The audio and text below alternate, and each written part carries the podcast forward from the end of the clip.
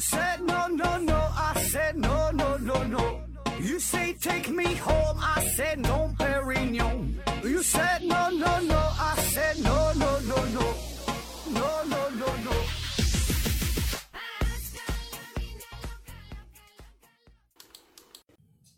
拼命探索，不计后果。欢迎您收听《思考盒子》。呃，咱还是先上硬广，听节目送奖品。奖品呢现在不太多啊。一个呢是大家学公司提供的五大箱子台灯，还有一个呢是大家学公司提供的一份价值五百元的网络学习课程，还有一个呢是质检公司提供的五份尿液检测试纸。欢迎大家积极参与抽奖活动。开奖信息会在我的微信公众号“思考盒子”上边统一发布，所以呢，提醒大家伙啊，这个提前关注呃公众号啊，这个别错过了中奖信息。另外呢，也欢迎能有新的赞助商入驻咱们的平台啊，毕竟咱们节目的影响力，呃，那是有目共睹的啊，就没啥影响力就是。呃，今天呢，开始一个全新的系列，叫做“科学圣地”啊，啥意思啊？圣地。呃，就是聊一聊世界上这些比较著名的实验室。那这些实验室对于科学家来说，对于科学爱好者来说，就像是心中的圣地一样哈，就像心中的麦家一样啊，非常向往。那别说是能在这地方工作了，就是一辈子啊，能去过一次这个实验室里边参观参观、学习学习啊，呃，那都已经是心满意足了。那比如说著名的贝尔实验室啊、橡树岭实验室、冷泉港实验室啊、洛斯阿拉莫斯还有阿贡实验室。啊，费米实验室等等等等啊，很多很多。啊，当然这么多的实验室，嗯，咱这节目有限哈，不可能一一都给说到。呃，而且这里边有几个实验室我也是没去过哈，不是特别了解。所以呢，咱们就是整理一下，挑几个比较好玩的、比较有代表性的，我比较了解的这几个实验室呢，给大伙儿说一说啊。呃，今天呢是这一系列的第一期节目，咱就先从大名鼎鼎的卡文迪许实验室啊开聊。那先简单介绍一下啊。卡文迪许实验室啊，它现在呢，它是隶属于英国剑桥大学啊，名叫实验室。现在呢，实际上它是剑桥大学的物理系。呃，始建于呢是一八七一年啊，一八七四年是建成，到现在呢已经有将近一百五十年的历史。那在这一百多年的时间里，卡文迪许实验室是开创了电磁理论、气体放电、原子结构啊、核物理学、分子生物学、射电天文学、飞行半导体、呃凝聚态物理。嗯，有机聚合物半导体等等等等啊，在很多领域啊当中都是做出了重要的贡献。那在这个实验室里边，发现了电子，发现了中子啊，发现了原子的结构，还发现了 DNA 双螺旋结构啊，还发现了 X 射线的这个散射的现象等等等等啊，就是为现代人类的这个科学发展是做出了举足轻重的贡献。那从成立到现在，卡文迪许实验室一共诞生出了二十九位诺贝尔奖得主，前后呢还产生了。三个勋爵，四个皇家学会主席，六个大英科学促进会的主席，还有二十三个爵士啊。同时呢，也为世界各地都培养出了著名的这么一大批的大师啊，是专家呀啊。在他最巅峰的时期，号称全世界二分之一的物理学发现都来自于卡文迪许实验室。那可以说，在世界，呃。近现代的科研机构当中吧，这个卡文迪许实验室是历史最长、名气最大、影响力最强的这么一个呃基础科学研究与与教学相综合的一个机构。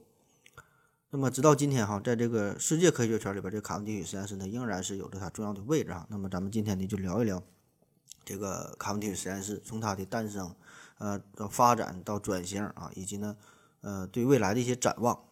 那通过回顾这将近一百五十年的历史，就是看看能给咱们的这个实验室带来什么启示哈？因为你看这个天才的诞生嘛，多少是存在着一些偶然性，对吧？不可复制。那比如说牛顿啊，比如达芬奇、爱因斯坦，那么这些这这真是天才，他不是人，对吧？所以呢，你别人再怎么努力，你想学呢，你也学不来。但是说这个一个实验室能够在这么漫长的岁月当中，呃，一直保持着这个超高的创造力啊，能培养出这么多的人才。那么这个人家这个实验室本身是一定有着它优秀的品质，有一些值得咱们学习的地方啊。人家是怎么管理的？人家怎么吸纳人才的？人家怎么调动每一个研究者的积极性啊？调调让他这个产生创造力，对吧？所以说这些东西是值得值得咱们去研究的，对吧？把这些学会了，我觉得这个实验室的这种模式，这个也是可以去复制的，对吧？那么我觉得这个呢，就是对于咱们国内来说，很多大学的实验室啊。呃，这个是值得借鉴的地方啊。那好了啊，既然叫卡文迪许实验室，咱们呢就先从卡文迪许这个人说起。啊，在科学领域啊，这个经常说的这个卡文迪许这个人呢，全名呢叫做亨利·卡文迪许啊，号称是第一个给地球称重的人。呃，卡文迪许这个人吧，非常的传奇哈，他的一生，他是一个热爱科学的富二代啊。有人评价说，卡文迪许是一切学者当中最富有的啊，这富有确实是富有，就是有钱的富有啊，是一切富翁当中最有学问的啊，就是就是有学问啊。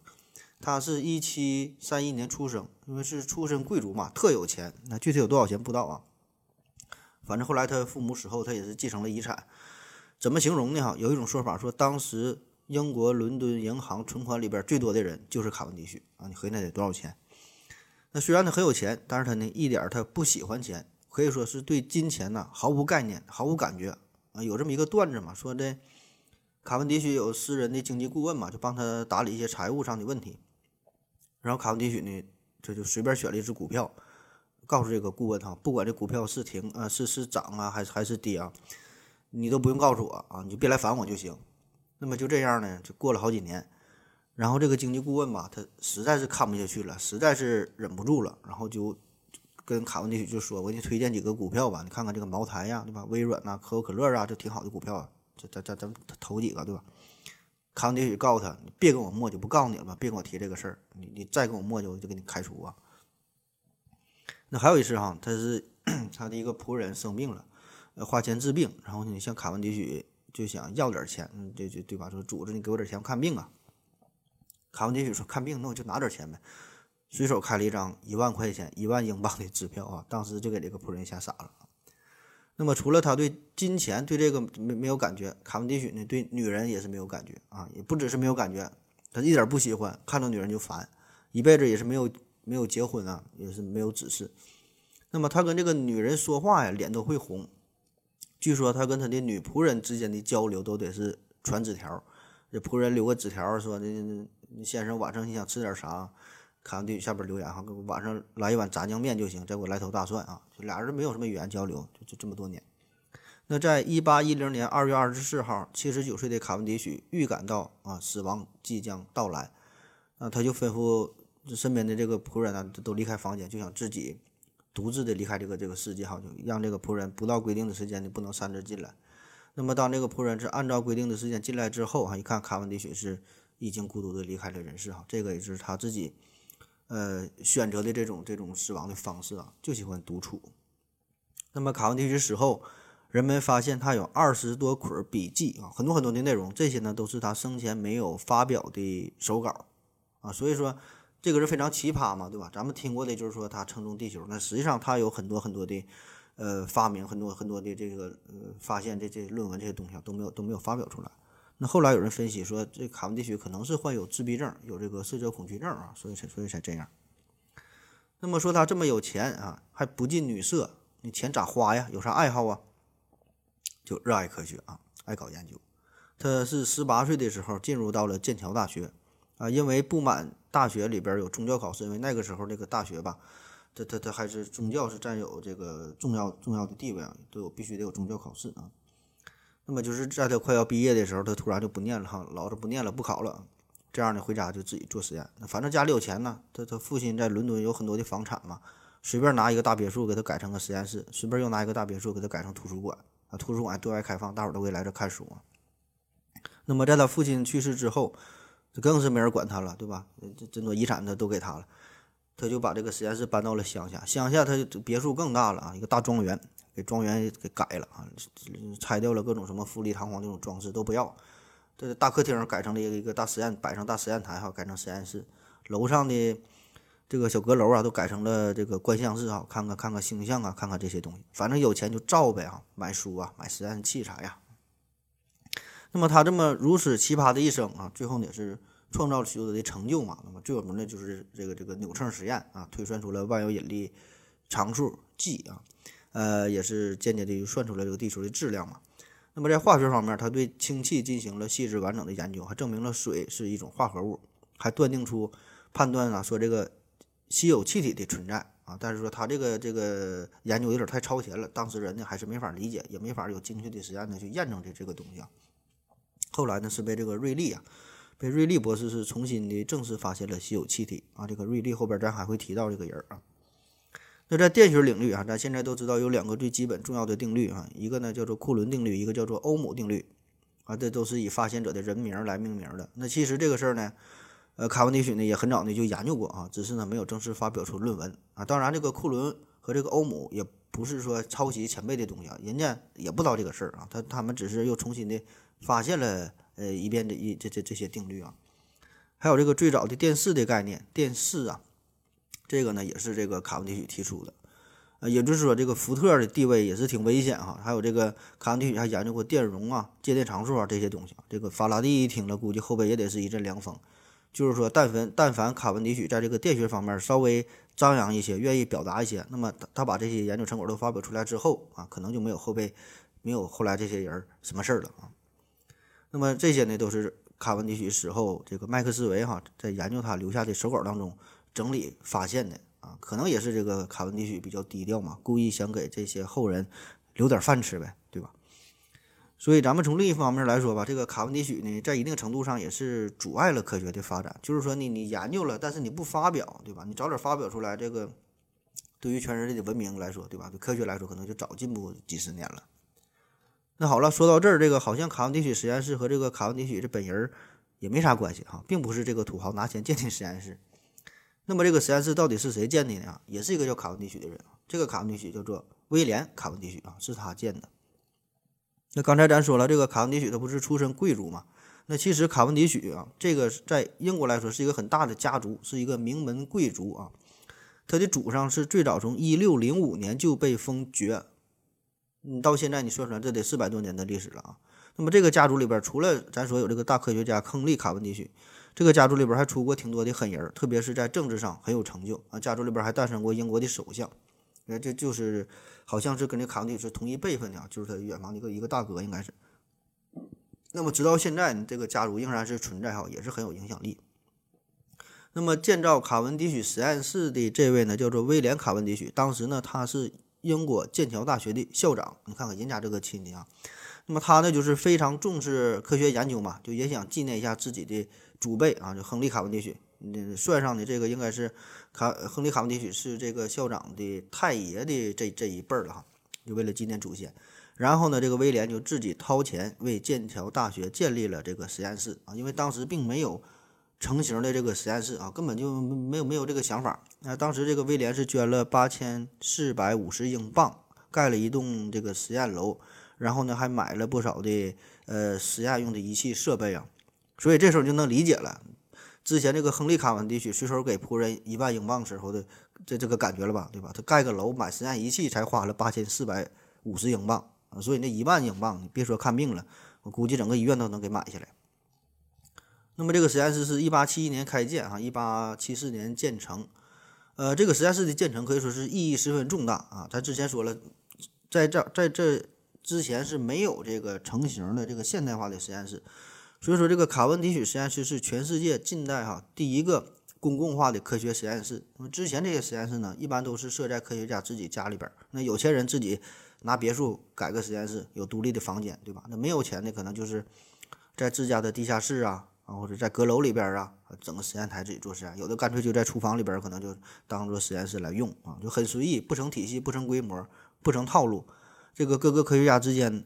研究的也是缺乏交流啊，各各搞各的，自己对什么有兴趣，自己就瞎瞎瞎整啊，所以这个完全是不成体系的。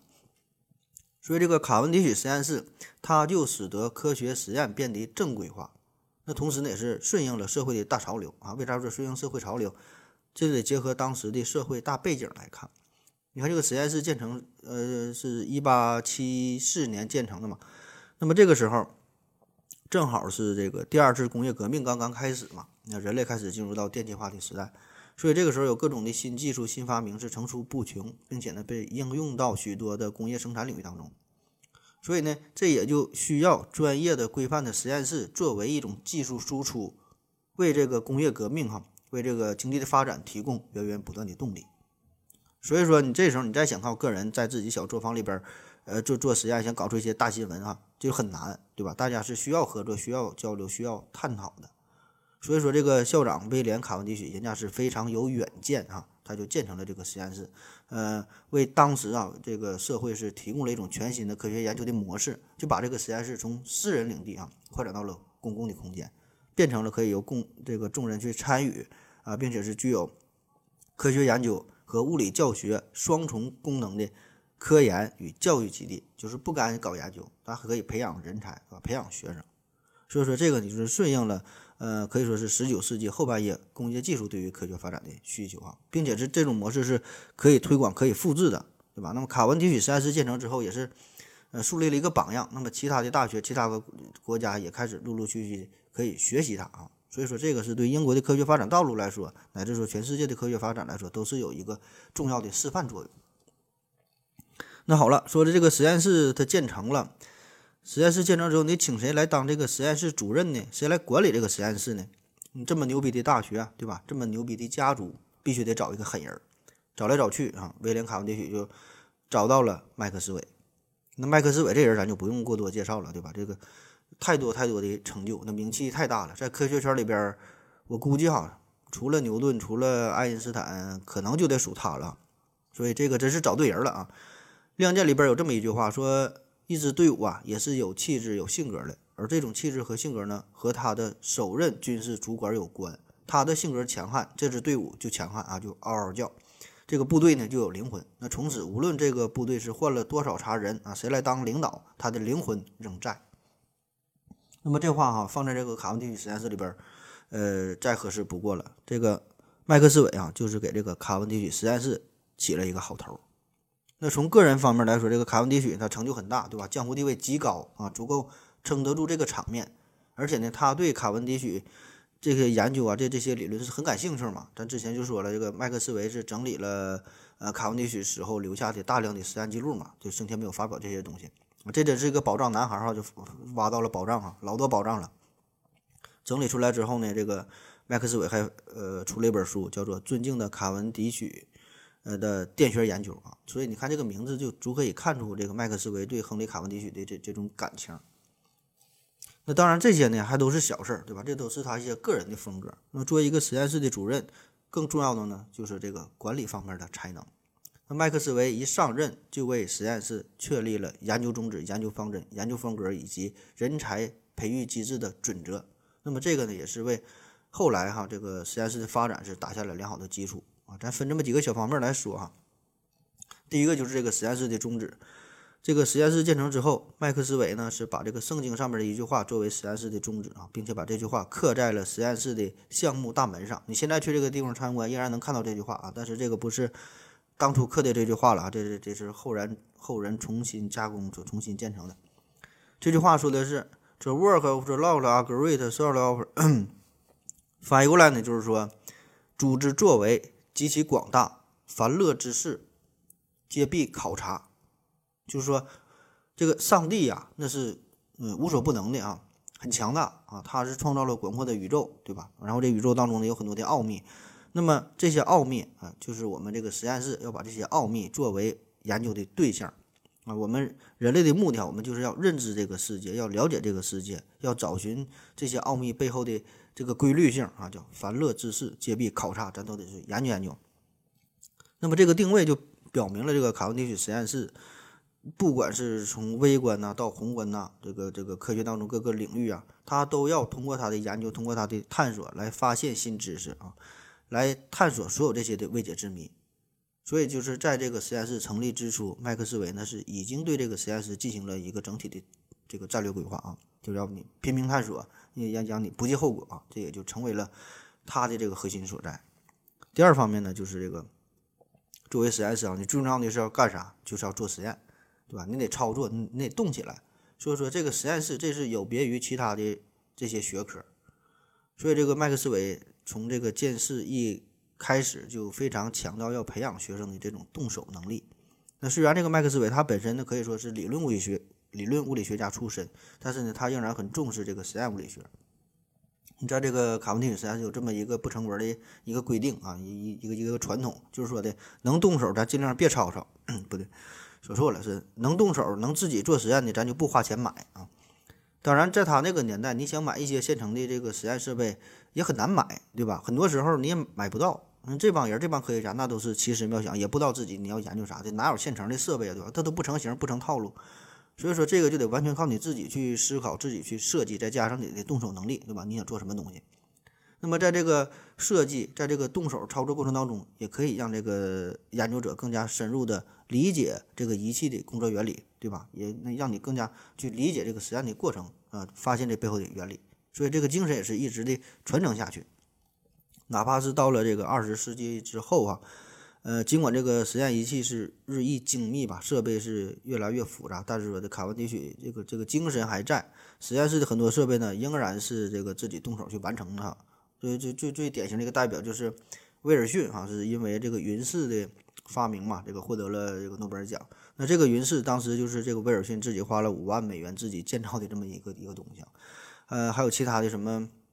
呃，阴极射线管啊，质谱仪啊，计数器呀，很多很多的这这些东西都是靠研究人员自己动手去去完成的。那么这个传统也是成为了这个实验室长期以来取得成功的一个重要原因啊。我觉得这个就是呃一个非常值得学习的地方。倒不是说咱们非得什么东西都自己去做，但是说你如果对于一个实验者来说，你得对这个实验设备、实验器械工作的原理呃有一个基本的了解，对吧？就好比说你做一个一流的赛车手，你开车哈。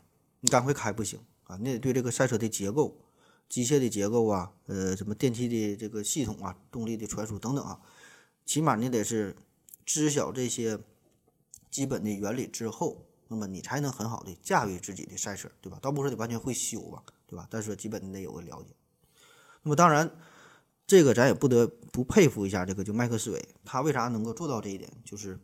他不但要求别人做啊，首先他自己他非常在行嘛，他就是把这个理论和实验整得明明白白的啊，很好的结合在一起。就比如说，他用数学语言是表达了法拉第的场的概念，对吧？之前这个法拉第其实在电学方面已经有了很重要的贡献，但是说的很难用数学语言去表达。当然，这也可能是这个由于法拉第呃学历受限哈，就是小小小学没毕业嘛，所以说很难用这个严谨的数学语言进行去表达，对吧？所以这个麦克斯韦他就做到了。然后呢，他还提出了以电磁场结构方程组为代表的电磁理论。那么在热力学方面，他把这个数学物理知识与这个气体分子运动又联系起来，开创了统计方法处理气体分子无规则运动的途径，创立了气体分子运动理论和这个统计物理学。所以说，正是这些成功的体验，让他意识到这个这个理论哈和这个实际相结合的重要性，特别是对于一个实验室来说啊，一定要把这俩结合起来。那么最终的结果就是在。麦克斯韦的主导之下，卡文迪许实验室短短几年的时间里，就已经逐渐形成了扎实的治学和和这个严谨的实验相结合的这个优良的学风那么这段时间呢，也培养出了希克斯、高尔顿啊、舒斯特、弗莱明啊、波恩廷哈等等这二十余位英国实验物理学的第一批的带头人啊。当然，咱们都没听过了。麦克斯韦呢，他出任卡文迪许实验室主任，呃，虽然只有短短的八年啊，因为他是四十岁开始当主任，当到了四十八岁，呃，就去世了啊，非常年轻就去世了。但是说他对这个实验室的这个这个贡献哈，对这个实验室的发展所产生的影响，那是呃永久性的。好了，咱先休息一会儿。我要跟正南去尿尿，你要不要一起去啊？我也要去。呃，风姐。我要跟正南、阿呆一起去尿尿，你要不要一起去啊？好了啊，嗯，喝了口水回来，咱们继续聊。说这个卡文迪许实验室，他的第二任主任呢叫瑞利啊，也是贵族出身。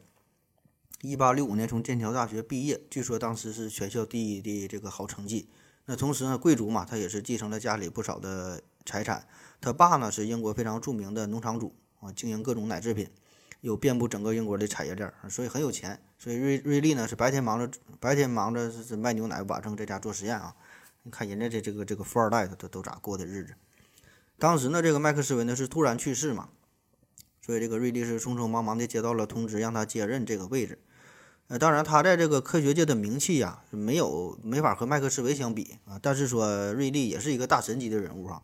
他是声学的奠基人啊，声学这咱们呃讲这么多的节目当中没怎么提到哈声学。然后呢，他在电气方面呢也是很有造诣啊。最重要的呢是他和拉塞姆合作，发现了氦、氖、氩、氪、氙哈这些惰性气体啊，就咱之前说的这个，呃，这个卡文迪许研究过哈，但是没整太明白嘛。也是因为这个惰性气体的发现啊，他俩是获得了一九零四年的诺贝尔奖。那么在光学方面呢，瑞利还提出了散射定理啊，就是解释了天空为什么是蓝色的。所以说他的这个研究领域也是很广泛啊，也是有很多的成就啊。当然这些呢也都是他的个人成绩而已，对吧？对于实验室来说，还是你得靠自己的能力啊，把这个实验室给整好啊。那么瑞利一上台，他是怎么整的呢？那先是拿钱哈，有钱嘛，他是先把这个诺贝尔奖金全捐了出来。额外呢，自己还捐了五百英镑，同时呢，还让他的朋友啊，向他朋友募集来了一千五百英镑，为这个卡文迪许实验室进行了扩建，还补充了一些设备。当然，光花钱没有用啊，对吧？人家也不差钱，卡文迪许人家根本没考虑过钱的问题啊。所以说，重要的还是这个管理工作啊。那么，瑞利在他任期的五年之内，对卡文迪许实验室呢这个正规化、呃体制化的建设是做出了重要的贡献。在他的主持之下呢。卡文迪许实验室系统的开设了学生实验班，扩大了招生的人数，并且呢是批准女生可以入学，就是让这个女性和男性有同样的权利哈，可以有这个受教育的权利。所以说这个呢也是一个革命性的举措哈，使得这个卡文迪许实验室是进一步的发展壮大起来。那在瑞利离任之后，剑桥大学评选委员会公布由勾勾汤姆逊啊出任第三任教授。汤姆逊啊就是发现电子那个人。但是当时他没有发现电子，也没有这么大的名气。最重要的是呢，当时这个汤姆逊他才二十八岁。那么让这样一个年轻的小伙子担任实验室的主任这么重要的位置，这事儿呢，在当时是引起了剑桥大学巨大的轰动。那么现在一说汤姆逊哈，感觉他江湖地位相当之高，对吧？一等一的高手。可是当时来说，他还是一个默默无闻的小字辈儿嘛。那么他能担得起如此重要的位置吗？啊，确实呢。感觉有一些这个冒险的嫌疑，对吧？但是后来结果证明，这个选择是一个完全正确的选择啊。这个汤姆逊呢，是一共在这个实验室的位置是干了三十五年啊，干了七届呀，三十五年，是到目前为止任期最长的教授了。那如果算上他在一九一九年离职后，一直还兼任这个实验室无薪教授的职务，就是说不给钱我还当教授啊，那么直到去世。他们他他是一共做了五十六年卡文迪实验室的教授，那这个记录更是无人能打破了。那这个一个实验室要想取得成功，要想获得更多的研究成果，哈，单靠个人的力量是远远不够的，对吧？你自己获得诺奖那不算啥，对吧？你带领别人获奖。所以说，作为这个科研组织的这么一个负责人，必须要有长远的战略眼光，要在合适的时机做出正确的战略调整。那么我们看看这个这个汤姆逊是怎么做的啊？第一呢，就是加强实验室的这个力量，提升自身科研管理能力。那他刚一上任就处理了一个非常棘手的人际关系的问题。咱刚才说了，他上任时候非常年轻嘛，那么实际上有很多人都在竞争他这个位置。呃，在这里边呢，还有两个人是比他资历还要老，可以说是他老师级别的人物了。但是因为这个竞选失利嘛，情绪非常低落，就想要离开实验室。那这就很尴尬了。对吧？如果他要是让他们离开，这就意味着这个实验室将失去两员大将，对吧？左膀右臂一般。如果不让他们离开，抬头不见低头见的，又非常的尴尬。那竞争没竞争过你，对吧？你你让让你这么一个小孩当了主任，怎么办啊？于是这个汤姆逊呢就建议剑桥剑桥大学提升他们两人的职位，就是人家想要头衔嘛，对吧？给足面子，给一个好听的名分，这就安抚住了啊。当然，这只只是一个很小的例子，在他任期的这么长的时间里啊。可以说他是作为一个呃学派的一个一个领袖哈，他处理了很多这种类似于这这这种就非常纷繁复杂的人际关系，所以我个人感觉哈，呃很多时候这个处理人际关系这个事儿比做科学实验还要难哈，特别是在咱们中国。第二呢，这个汤姆逊呢就改革了之前的这个学位制度，之前这个剑桥大学。他的这个自然科学专业是不能授予硕士和博士学位啊，因为他这个实验室都是刚建不长时间嘛。之前呢，这这都是一些什么文学呀、哲学呀这方面啊。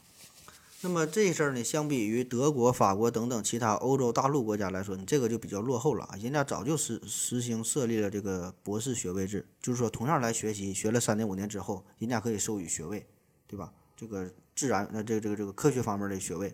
但是你这里没有，对吧？你这里干能学到知识，那知识在肚子里，别人看不到啊，所以你得颁发学位，对吧？这样才能吸引人嘛。所以在这个汤姆逊的建议下，是通过了1895呃章程叫1895年颁发的。学生在这里学习两年的课程，考试合格之后啊，提交一篇这个原创的论文，就可以呃获得这个这个硕士学位啊。那么改革之后，确实啊，这些卡文迪许实验室是吸引了一大批非常优秀的学生啊，包括有汤森德、呃理查森、比尔逊、卢瑟福哈等等，这些都是后来的高手了。那么这个时候，这个卡文迪许实验室已经不再是啊想当初老子的队伍才开张啊，总共才十来个人、七八条枪的状态啊，而是聚集了一大批著名的物理学家。这说明啥？就是你要想成为一个一流的实验室，必须得吸引人才，必必须得留得住人才才行，对吧？那么只有这个高层次的人才集中的程度达到一定的临界点，才能形成一个人才高原，对吧？你三五个不行，对吧？十个八个可能也不行。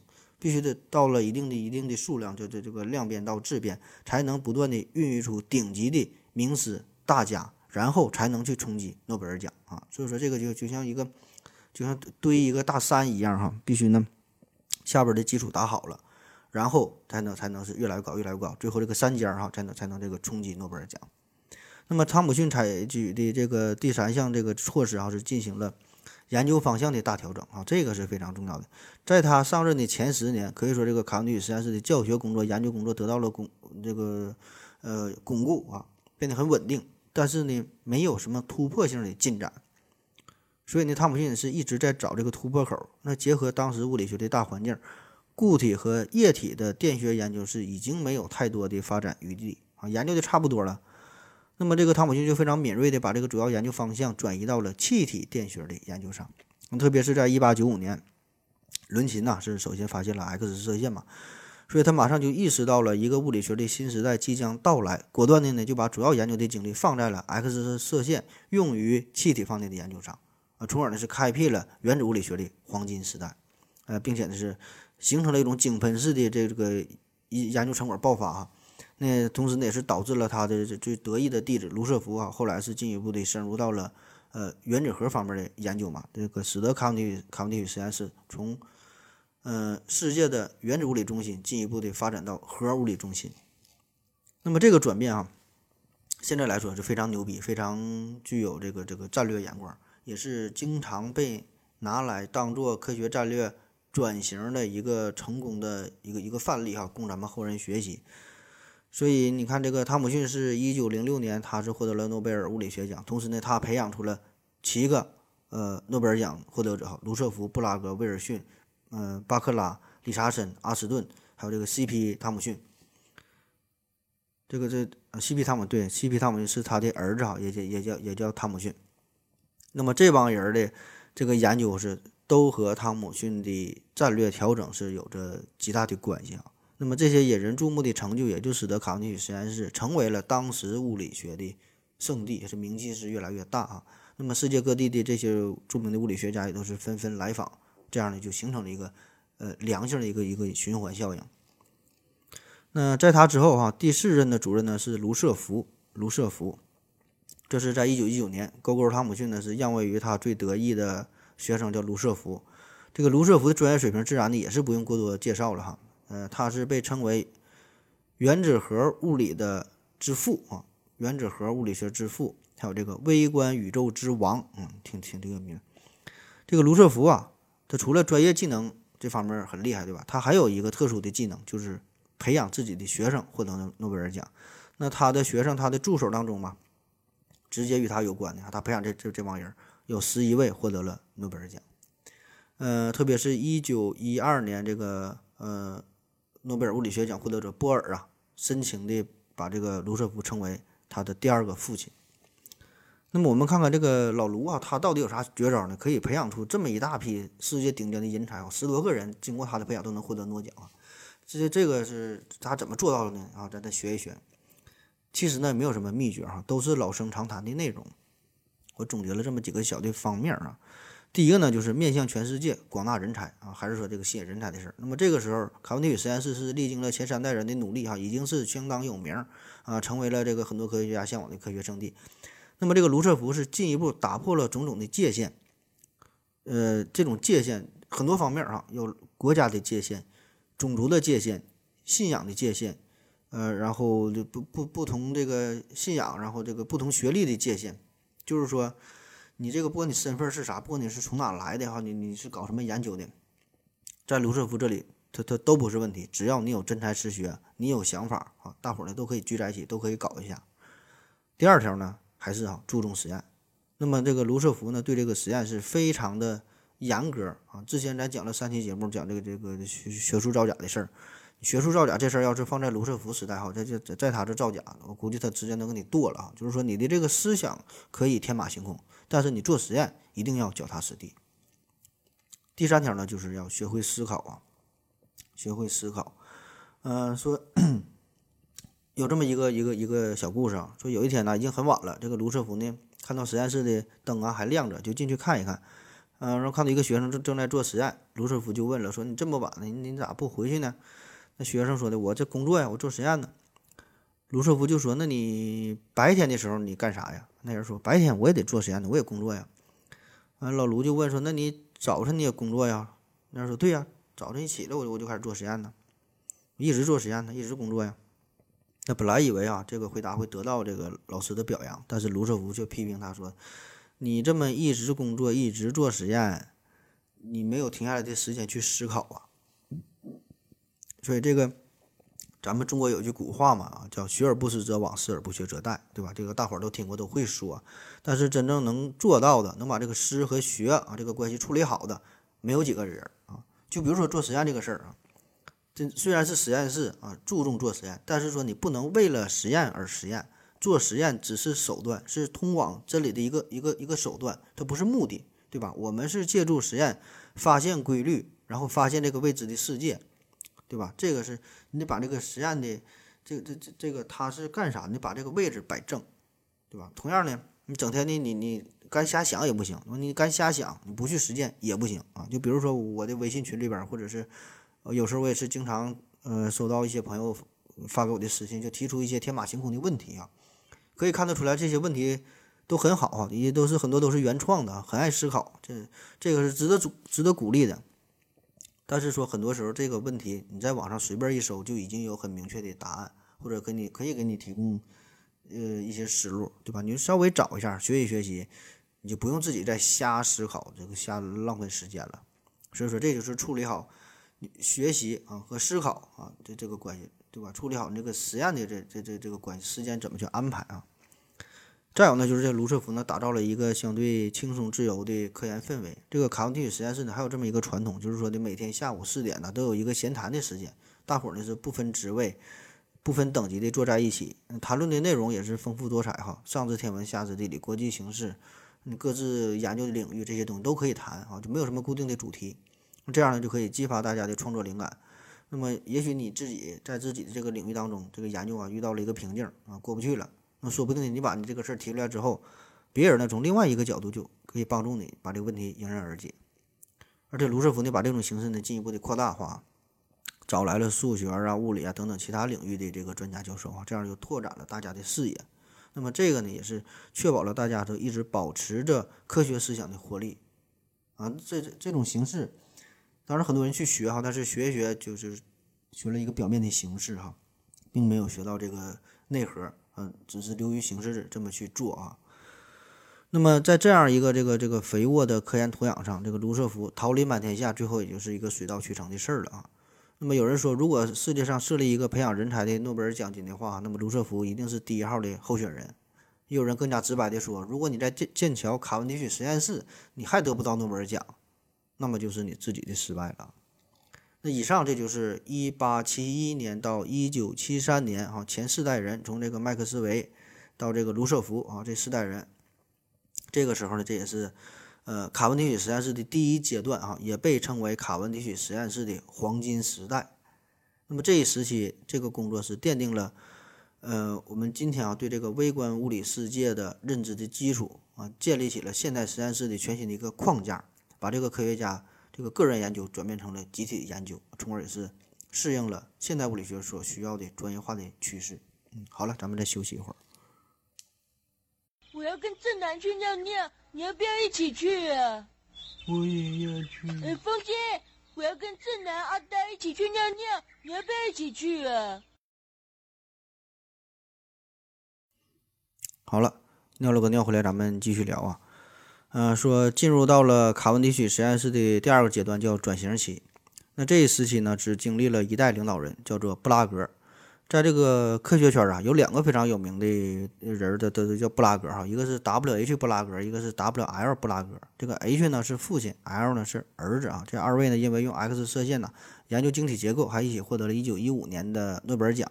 这个呢也是被传为佳话哈，父子同获奖。当时这个小布拉格呢只有二十五岁啊，你想想你二十五岁时候你还你你你干啥的呢？这个小布拉格呢是成为了卡文迪许实验室的第五代领导人。这个呢是在一九三七年，当时卢瑟福呢突然去世啊，这个卡文迪许实验室一下子出现了群龙无首的局面。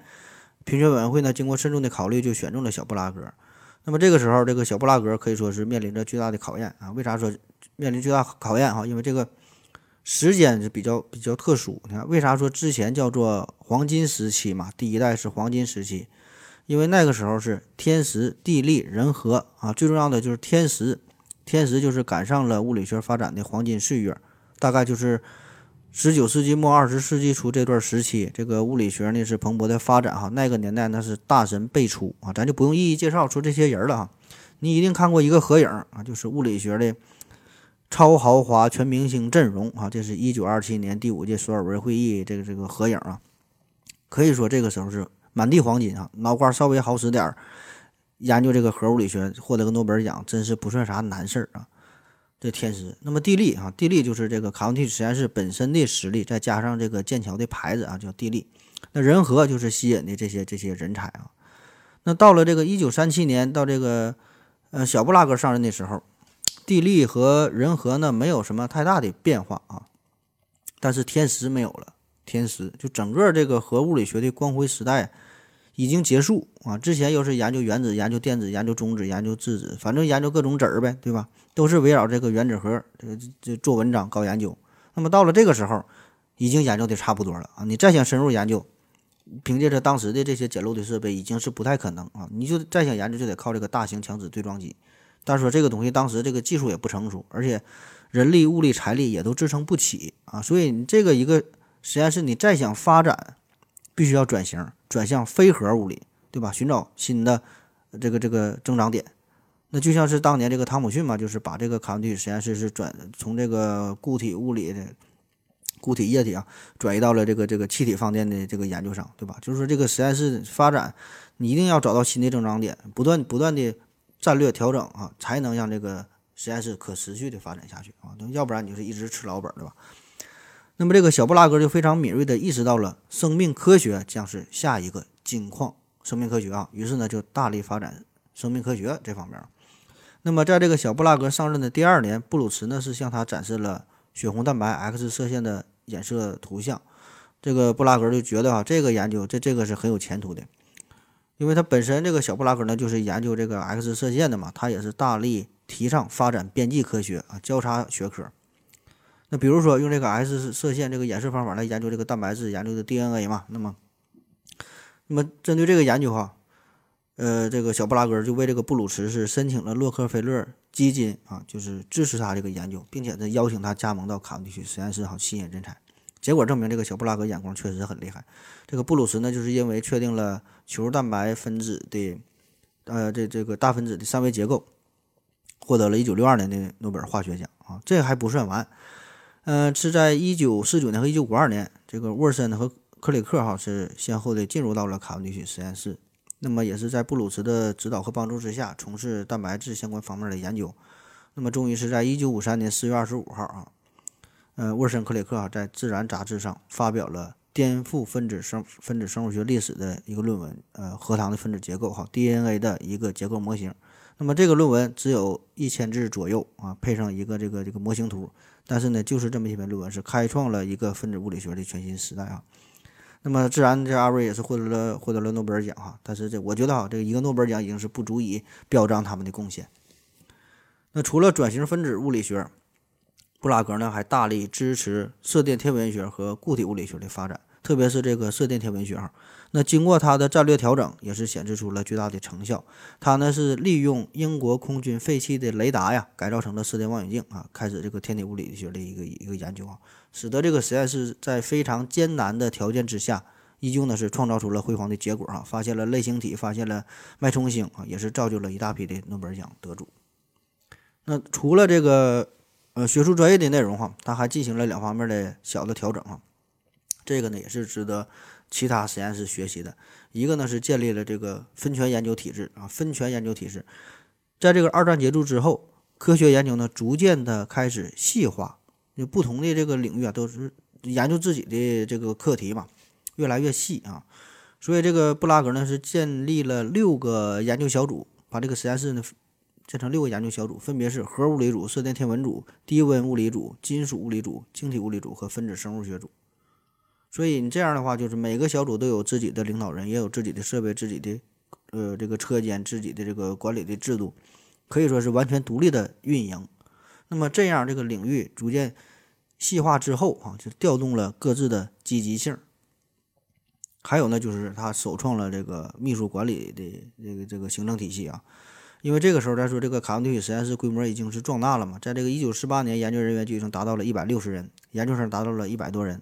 而到了一九五零年，总人数已已经突突破了五百人。虽然是进行了不同专业的分组，对吧？但是每个小组这个人员仍然是将近一百人了。那么这个时候规模非常庞杂嘛，这个管理的重要性就逐渐的凸显了出来。然后这个布拉格呢就设立了这个秘书这个行政管理体系啊。当然他的这个他说这个秘书和咱们理解的秘书不太一样啊。咱们感觉这个秘书就是呃有事秘书干，没事干秘书啊。这个人家这个秘书呢，那是有职有权的，相当于咱们的行政副主任哈，主要是负责一些呃管理方面的那些财务的管理呀、房屋的分配呀，然后后勤保障啊，就这些日常行政事务这方面的事儿哈。那么这样呢，就可以让这个研究人员从呃这些纷繁琐碎的事务当中呢解放出来哈，专心的搞研究啊，不用搞别的事儿啊。那么这个呢，就大大提升了实验室的工作效率和科研的效率啊。那么这个呢，也是被剑桥大学乃至说。全国 其他大型的实验室、其他研究机构啊，被他们开始纷纷的效仿。所以说，这个布拉格领导这个时期叫做转型期嘛，研究的重点变得多元化啊，寻找到新的这个这个增长点。然后这管理的模式也是有了全新的改变啊，更加适应新时代的潮流。我觉得这个呢，这就是一个优秀的领导者啊。那布拉格之后，这个卡文迪许实验室啊，是进入到了缓和期啊。啊，本来我想用衰败的，但是感觉衰败这词儿吧，呃，有点过分哈。咱说缓和吧，缓和。这个呢是从一九五三年第六代领导人穆特开始的。那么这个时期，卡文迪许实验室就不再像以前那么风光了哈，因为这个时候它真的就只是变成了剑桥大学的一个物理系而已。当然，作为一个世界一流大学的物理系，这已经是非常好啊。可是说的，就跟他自己比吧，它不像他过去那么独一无二啊，那么那么光辉夺目。这呢是在一九五三年，这莫特啊是接替了小布拉格，成为了卡文迪许实验室的主任。那么他上任之后呢，也是进行了大刀阔斧的科学发展的战略调整。但是这个调整，我个人感觉呢是稍微差了那么点意思啊。嗯，咱看看他是怎么做的吧。首先哈，第一项重大的措施呢，它是停止了建造大型加速器啊。不但这个大型加速器不再上马，小型加速器呢也停止了。转而呢是参与欧洲核子联合研究计划。那么这个事儿吧，对于莫特来说也是一个非常艰难的决定啊。就关于这个建造大型加速器的问题，呃，这是很多国家面临的问题，就是说到底是建还是不建，对吧？咱们国家也有过这个类似的大讨论啊，有很多人支持，有很多人反对，包括这个杨振宁这种大咖级别的人物也是加入到了大论战之中。那么当然这事儿正反双方呢都可以给出自己的理由，对吧？你说的都很有道理。那结合自己的国情。国家的实力、科研的水平，对吧？每个人都有不同的判断。那么这个莫特啊，他是放弃了这个大型加速器啊。那么如何去评价呢？咱们现在回过头来看，我个人感觉吧，这个是有点遗憾啊，有点遗憾。为啥说遗憾？因为这个黄金时代的卡文迪许实验室关注的就是这个原子物理学。那么当这个原子物理学发展到一定瓶颈之后，对吧？这小布拉格人家转型非常成功嘛，对吧？研究射电。呃，射电天文学研究这个分子物理学很成功，对吧？那么到了这个默特的时候呢，他再次面临这个选择，就是仍然很难找到一个突破口，对吧？你想继续搞这个原子物理的研究，你想搞这个高能物理研究，就必须要建造粒子加速器。那么这个呢，是一个极端耗钱、极端耗能源的这么一个研究方向。那以这个英国当时的这个国力吧，确实是你靠你自己很难单独支撑起大型加速器的实验，对吧？你看这欧洲人整个也是好几个国家合作嘛。所以说这个也是一个很无奈的选择。那么这个莫特呢，干脆就是放弃了这个方向。那么你放弃了这个方向啊，从这个情感的角度来说，也就意味着卡文迪许实验室传统的这个历史意义方面，它就已经结束了啊。因为这个是人家是靠这个起家的吧？你你不进行这个大型加速器的建造，嗯，对吧？这实验就就终结了，对吧？所以这个情感上是有一些遗憾的啊。就是从这个麦克斯韦到卢瑟福历史的积累，可以说是已经。用完了啊，嗯，第二项措施是莫特呢把这个分子物理学啊从这个卡文迪许实验室给分出去了啊，他是找到了英国医药研究委员会的资助，单独呢为这个分子物理学呢是建了实验室啊，开始隶属于剑桥大学的医学院。你刚才说了，嗯，这个小布拉格非常敏锐啊，很不容易的找到了这么一个发展的方向，然后成就了 DNA 双螺旋结构啊这这这种顶级的诺贝尔奖，现在很无奈啊，却又分了分了出去。那为啥这么去做呢？一方面呢，这莫特啊，他是考虑到分子物理学所需要研究的这些设备是越来越多，摊子呢是越铺越大，挤占了传统物理学的空间、资源、经费。另外呢，就是这个非分子物理学部门的科学家，就其他这些研究方面啊，其他这些传统这些科学家认为，这个分子物理学。这个这个发展壮大的话呢，会违背实验物理学的目的，就感觉这个东西跟咱们传统物理学好像不太一样哈，就会把它看作是一个入侵者，甚至说带有强烈的抵触的情绪，所以很无奈的就就被分了出去。当然，我猜这还有另外一个原因，这可能也是剑桥大学一个整体的规划，对吧？就是你这种交叉学科到底是隶属于物理学，还是说的生物学，还是说的是归哪方面，都很难很难讲哈。反正最后呢，就是给分了出去。那么从此后的这个诺贝尔奖的这个获得的情况也可以看得出来哈。那么这个时期，这是分子物理学的天下哈，可以说是遍地黄金。那么分子物理学这又是物理学与生物学的一个交叉学科，既是基础科学又是前沿科学，可以说是大有前途。那么分离出来的这个分离这个分子物理学这个这个实验室哈，也是培养出来一大批的诺贝尔奖得主啊，也可以说也是成为了当时世界分子物理学的研究中心啊。只是说这个时候它和卡文迪实验室哈好像没有太大关系了。所以说，这个也是一个很很很很遗憾的地方。如果说当时这个莫特能够协调好分子物理学和传统物理学各组的关系，坚持发展分子物理学，哈，两手抓，两手都抓硬啊，对吧？那么这个时候，我感觉这个卡文迪实验室啊，也许会迎来历史上的第二个高峰啊。但是很遗憾，他错过了这个好机会。这个莫特任期是十六年，呃，在所有卡文迪实验室呃这个教授当中是排第三哈，是仅次于汤姆逊和这个卢瑟福。那之前咱看看这个人家这个转移哈，这个汤姆逊呢是把这个固体放电和这个电磁学的研究转到了气体放电研究上，小布拉格呢是把这个传统这个核物理学转移到了非核物理学，然后呢这二位呢都是取得了非常成功的这个战略转移嘛，对吧？那么如果比较起来看，莫特的这个战略转移总体来说那就是失败的啊，虽然不能说一代不如一代，但是从整体的你这个实验室的影响，对吧？研究的成果啊，确实是。是一种阶梯式的下降的趋势，而且这种趋势一直延续到了二十世纪末，一直延续到了今天也是如此，对吧？你莫特你不搞这个粒子加速器，放这放弃了分子生物学，那你说你你研究啥？那么他找来找去哈，他把重点是呃继续放在了射电天文学上。那到了一九七二年，这个射电天文学设备其实也不便宜，对吧？研究射电天文学，嗯，这这望远镜啥的，对吧？他。总费用是花了四百万英镑，那当然这个巨额的花销也是有一定回报的啊，也是为这个卡文迪许实验室收获了两个诺贝尔奖。但是说咱从这个投入与产出的角度来说，那一九二七年威尔逊获得诺奖的这个云氏，咱说了是花才花了五万英镑，对吧？你这干了四百万英镑啊！当然了，这个科学实验这事儿吧，咱也不能光看花了多少钱，对吧？不能看花多少钱赚多少钱，这个不能用单纯的金钱来。衡量物理研究，对吧？也不能单纯的用这个诺贝尔奖来衡量你的成就，对吧？但是不管怎么说，你这个卡文迪许实验室的落寞，这个是有目共睹的。而且这个时候，牛津呐，嗯，哈佛啊、麻省啊、斯坦福啊，对吧？等等一大批的著名的大学的实验室也都开始纷纷的崛起。那么，由于这个莫特在科学战略上的失败，导致卡文迪实验室的这个这个落寞哈。嗯，当然这只是一个落寞的开始。那么莫特之后啊，有这个派帕德，然后是爱德华兹啊，再到这个弗伦德哈，呃，这么几位吧。也都是非常优秀、非常努力啊、非常知名的科学家，但是呢，终究还是没能从本质上改变卡文迪实验室整体呃下降的这个趋势吧。当然，这个方面儿这有有很多方面的原因了哈，有这个剑桥大学本身的原因，有英国整个科研实力的原因，对吧？这有有国家的关系，然后呢，也有说世界其他各地实验室崛起的关系，人才的竞争也是 越来越激烈，对吧？很难再出现。一家一家独大的这个局面啊，这也很正常。所以说，这个卡文迪实验室你进入这个平台期，甚至说是低谷期，也是很正常、很正常的事儿，对吧？你不可能一直这么火下去嘛。那么，任何一个行业、一个公司、一个企业，或者是一个个人，或者一支球队，还是什么团体吧，都是对吧？起起伏伏嘛。当你快速发展到一定时期之后，都会出现一个相对平稳，甚至说下下降的这个这个趋势啊，也很正常。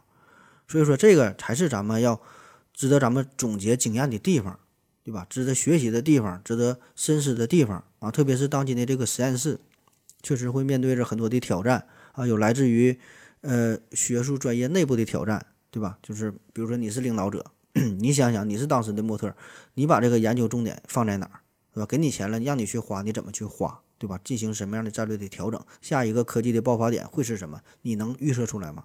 那么还有呢，是来自于。管理层面的怎么去吸引人才，怎么去留得住人才？你敢给钱，对吧？这能留得住吗？不一定，对吧？要还有去协调不不同研究、不同小组之间的这个这个人际关系，对吧？怎么去拉赞助啊？如何与其他的公司、企业，如何与其他的大学搞好关系？如何与政府搞好关系？得到政府、得到大金融家的扶持，对吧？这些都是要考虑的问题。所以说，作为一个优秀的实验室的管理者，不是说让你自己去做做实验，自己获得几个奖，那些都不重要。甚至说你你获得一个两个诺贝尔奖都不重要啊。重要的呢是保持一个实验室的活力啊，让它创造出更多的价值，培养出更多的人才，搞出更多的发现，更多的研究，而且是可持续的发展下去。所以我们回头看哈，重新梳理一下这卡文迪实验室从诞生到现在，再说有一百五十年了，这一百五十年的历史。其实他并不是一帆风顺的，不是说他名气在这块儿，他就一直牛逼下去。中间呢，有过很多迷茫的地方，有过很多坎坷啊，有有有有过面临着这个艰难的抉择，对吧？也会有瓶颈期啊，也有看不到这个前路的时候。那么时至今日哈，仍然是面临着很多的挑战，是吧？但是人家能这么一路走下来，呃，在追求真理、追求科学的道路上这么坚持下来啊，不拘一格，吸纳人才，然后保持着相对。独立，然后呢，有自由轻松的这个学术氛围，我觉得这个是很不容易的，对吧？这个是咱们真正 值得咱们学习的地方。那反观咱们的这个这个实验室啊，具体是谁咱就不说了。很多实验室都是带有强烈的目的性、功利性，对吧？那其实你也不光是实验室了，咱整个这个社会现在也是一个非常浮躁的社会啊，每个人都活得都很匆忙嘛，每天忙忙碌碌的啊。吃饺子得速冻的啊，看书得速读啊，吃饭得是快餐，购物呢得用快递啊，看视频得用快手啊，看电影得用快播，就每天都是在拼命的奔跑啊，但是却不知道终点在哪儿，一直在追求，咱追求速度与激情嘛，那速度是有了，但激情呢却整没了啊，就一顿瞎忙活。我就想哈，当初这个亨利·卡文迪许啊。科学狂人哈，亨利·卡文迪许，人家就能为啥就能这个静下心来做实验呢？不在乎金钱，不在乎女人，就是专心实验。为啥人家就能够这么单纯的追求真理，探索大自然呢？人家咋就不着急呢？人家怎么做到的呢？我分析了，最主要的原因就是因为他有钱。好了，感谢您收听，谢谢大家，再见。你明知要付怎样的代价，不怕吗？怕，但梦的诱惑更大。他许你什么筹码？自由。眼淚碎落故事成寄託，知了一聲光陰不再揮霍。然而有人亦要做計算，過去算不出記憶放下，往日那白晝夢退燒啦。正如春一同雨水蒸發，明日變化全部意在叫價，叫這美夢失色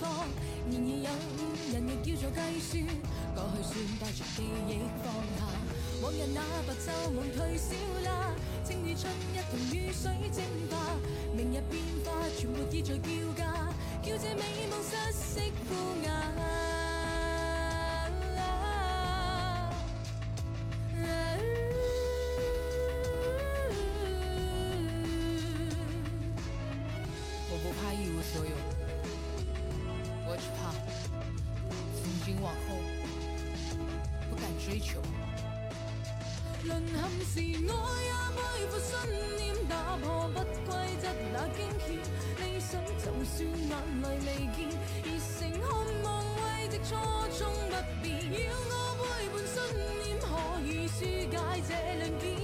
可惜熱血太燃未冷卻，誰自由自由自由敢於開戰？呢個世界其實唔同你講道理，你越珍惜嘅嘢你就越要放棄，你要隨波逐流就只有謙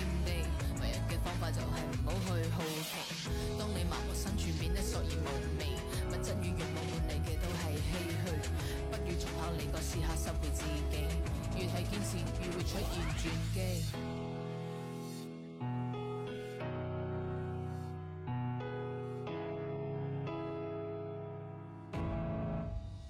淪陷時，我也背負信念，打破不規則那驚險。理想就算眼淚未見，熱情渴望慰藉初衷不變。眼看戰役勝利，天降紓解的雨點，青春逝去，血液未冷卻，誰自由自由自由敢於開戰？我也背負信念，嘿呀！眼看戰役勝利，嘿呀！我也背負信念，嘿呀！眼看戰役勝